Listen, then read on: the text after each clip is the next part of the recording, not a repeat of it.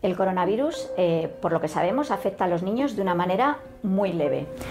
Los datos que tenemos disponibles de los estudios publicados, fundamentalmente provenientes de China, es que afecta en niños solamente a un 0,8% del total de casos, es decir, muy poquitos casos son niños. Para sorpresa de las autoridades de salud, dentro de los 96 casos nuevos con coronavirus que se conocieron hoy, hay dos menores de edad en Bogotá.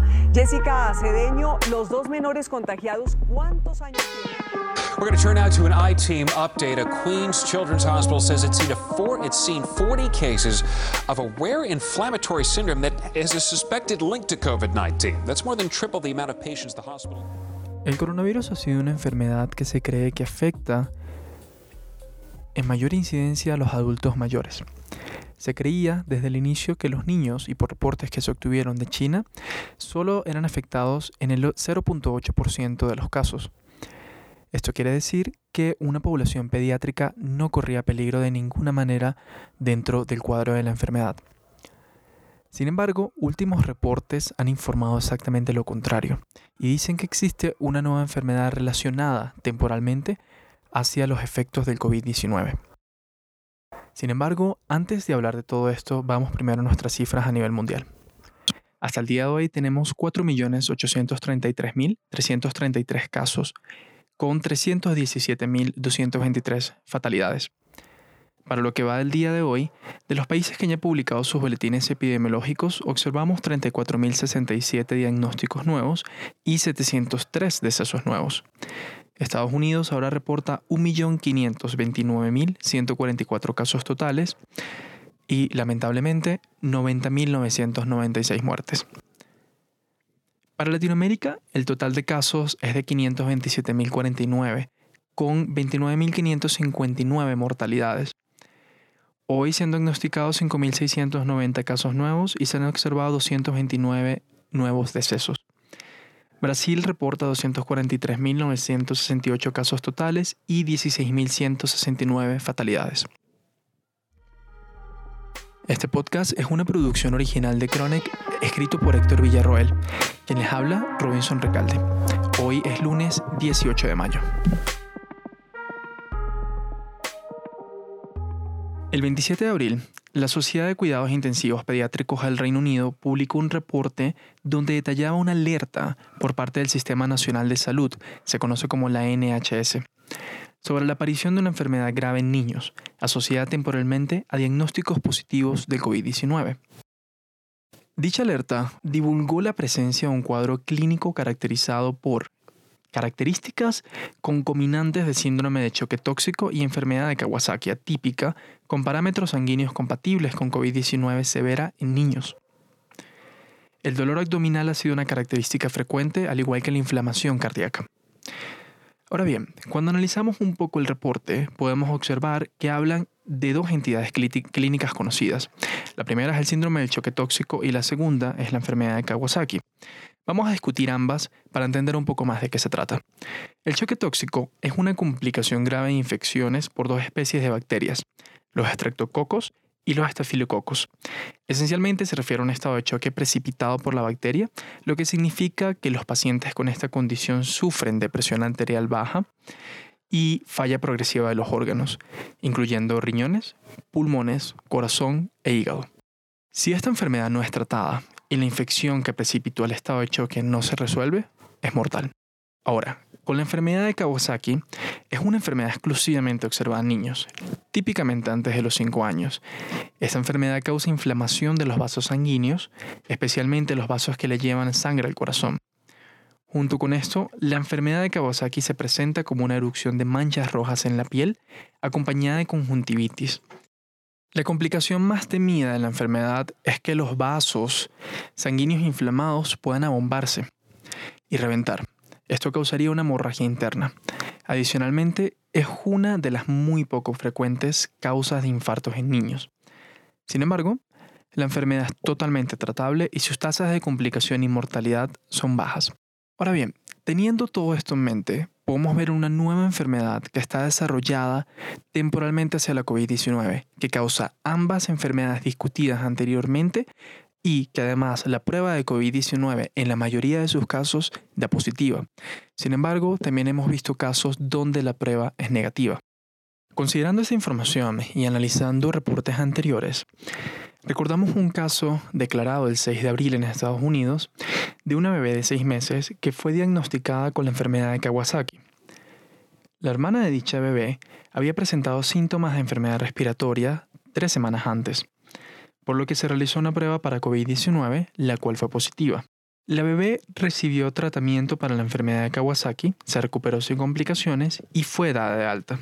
Sin embargo, la discusión del caso por parte de los médicos tratantes señala que, si bien no está clara cuál es la relación entre la enfermedad de Kawasaki observada en la bebé y su prueba positiva para COVID-19, ambos diagnósticos fueron correctos.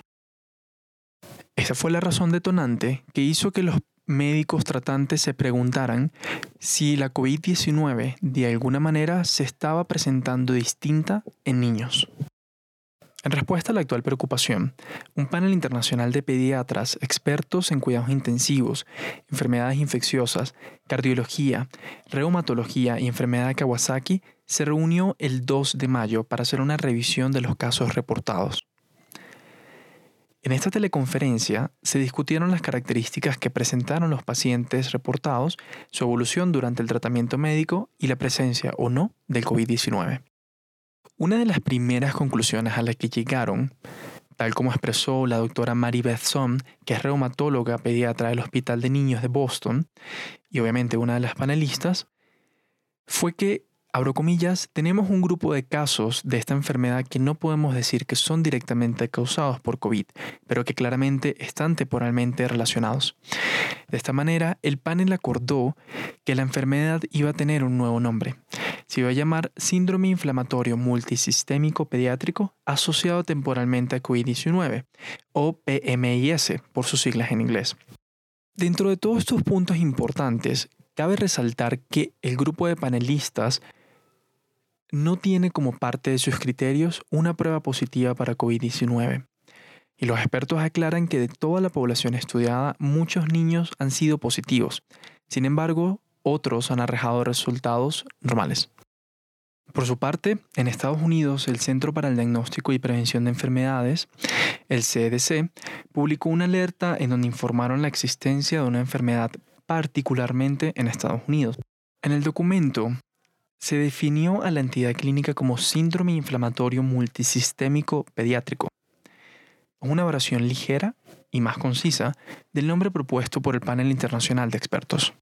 Cabe aclarar que, además de la nomenclatura, no hay una diferencia realmente que resalte entre las definiciones de unos expertos y los otros, excepto en cuanto a la evidencia serológica de infección por el nuevo coronavirus. Mientras que los expertos del panel internacional aclaran que las pruebas pueden ser positivas o no, los expertos de Estados Unidos requieren que el paciente tenga una prueba positiva para COVID-19 o que haya estado de alguna manera expuesto en las últimas cuatro semanas para satisfacer la definición de la enfermedad. Sin embargo, el cuadro clínico en ambos casos es el mismo, como han podido observar los profesionales de la salud que tratan a esta población de niños, incluyendo al doctor Stephen Kearney del Morgan Stanley Children's Hospital en Nueva York. Yes, and we are we're getting them every day. Um, so yeah, the numbers have gone up and continue to go up. We haven't been, you know, it, it's been kind of a steady number over the last couple of weeks. We haven't yet at least seen a huge spike, um, but we're still early and we don't really uh, know what might be coming. Una de las preguntas más desafiantes que tenemos en torno a esta situación es, ¿por qué ahora? ¿Qué está sucediendo que los niños en este momento estén presentando estos cuadros epidemiológicos?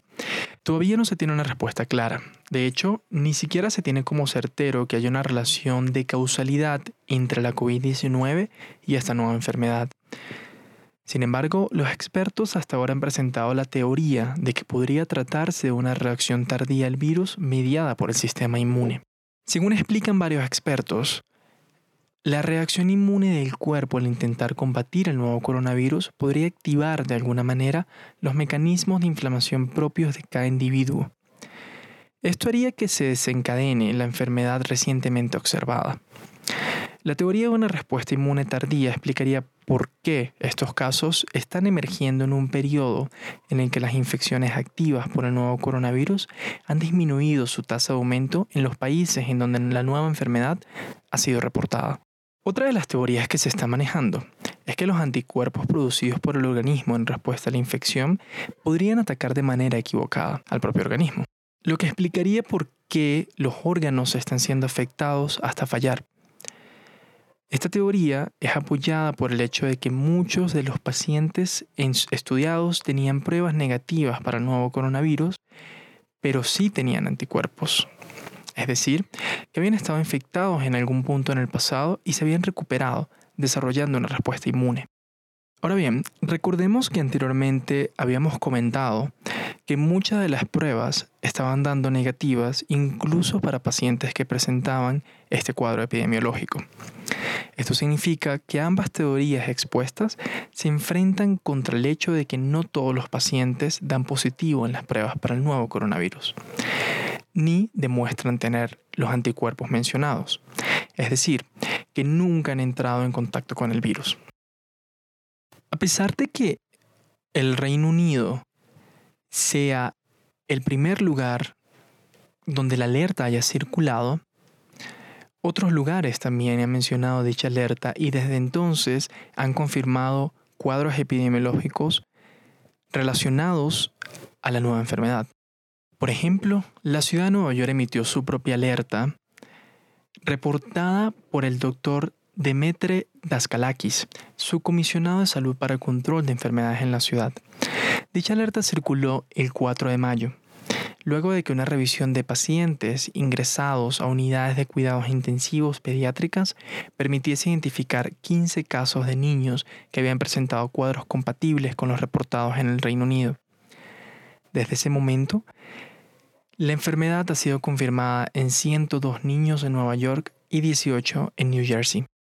Por su lado, el gobernador del estado de Nueva York, Andrew Cuomo, declaró que el estado completo se encuentra bajo alerta ante la nueva enfermedad y que el testeo para el nuevo coronavirus está siendo priorizado hacia niños que presenten los síntomas del MIS-C, que es la nomenclatura que está usando el CDC de Estados Unidos. Hasta este momento, existen tres fatalidades en el estado, un niño de 5 años, uno de 7 y una mujer de 18 años. No solo Nueva York y Nueva Jersey han reportado casos de esta nueva enfermedad, también ha sido reportada en al menos 17 estados de Estados Unidos, según informó el Dr. Matt McCarthy, profesor de la Universidad de Weill Cornell, en su cuenta de Twitter. En París pasó la misma situación. El año pasado habían tenido un solo caso de la enfermedad de Kawasaki. Este año subió el número a 17, de los cuales 14 dieron positivo para el nuevo coronavirus. En Italia, por su parte, un estudio de la provincia de Bergamo, ampliamente afectada por el brote de COVID-19, estudió la incidencia de la enfermedad de Kawasaki y encontró que existe un incremento de 30 veces el número de pacientes esperados con diagnósticos de la enfermedad. 8 de cada 10 de estos pacientes dieron positivo para el nuevo coronavirus. Dicho estudio también describió que estos diagnósticos de enfermedad de Kawasaki están siendo observados en niños mayores que de costumbre, que el compromiso de la función cardíaca es mayor y que el dolor abdominal es un síntoma más frecuente. Aunque, a pesar de que muchos de los países afectados gravemente por el coronavirus están dando positivo en la enfermedad de Kawasaki para su población de niños, de forma interesante, estos países por ahora no incluyen ni a China ni a Japón. Esta particularidad llama la atención, pues la enfermedad de Kawasaki siempre ha sido más prevalente en nuestros países que en el mundo occidental. El director general de la OMS, Tedros Adhanom Ghebreyesus, manifestó que la organización está trabajando en un informe científico y exhortó a los profesionales de la salud a nivel mundial a cooperar con las autoridades sanitarias siguiendo los protocolos establecidos para poder recopilar la mayor cantidad de información posible sobre el síndrome para poder establecer su causalidad y su tratamiento. Por su parte, Mike Ryan, director ejecutivo para programas de emergencia de la OMS, aclaró que por ahora la enfermedad parece afectar a un porcentaje pequeño de la población pediátrica, por lo que se debía evitar el pánico y apoyar los esfuerzos de investigación. Este nuevo cuadro epidemiológico está rodeado por muchas interrogantes. Y obviamente la atención de las autoridades sanitarias está fijada en el desarrollo de este descubrimiento, precisamente por la incertidumbre que genera. Como todo en esta pandemia, el surgimiento de este nuevo cuadro es un evento sanitario sin precedentes en la historia contemporánea.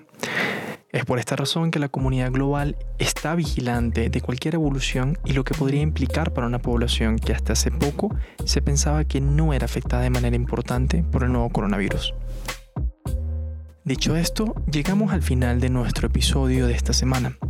Recuerden que un artículo viene acompañado con toda la información y todas las fuentes que corroboran lo que acabamos de decir a través de chronic.com slash coronavirus. A través del mismo link pueden contactarnos directamente. Gracias por escuchar. Hasta el próximo lunes.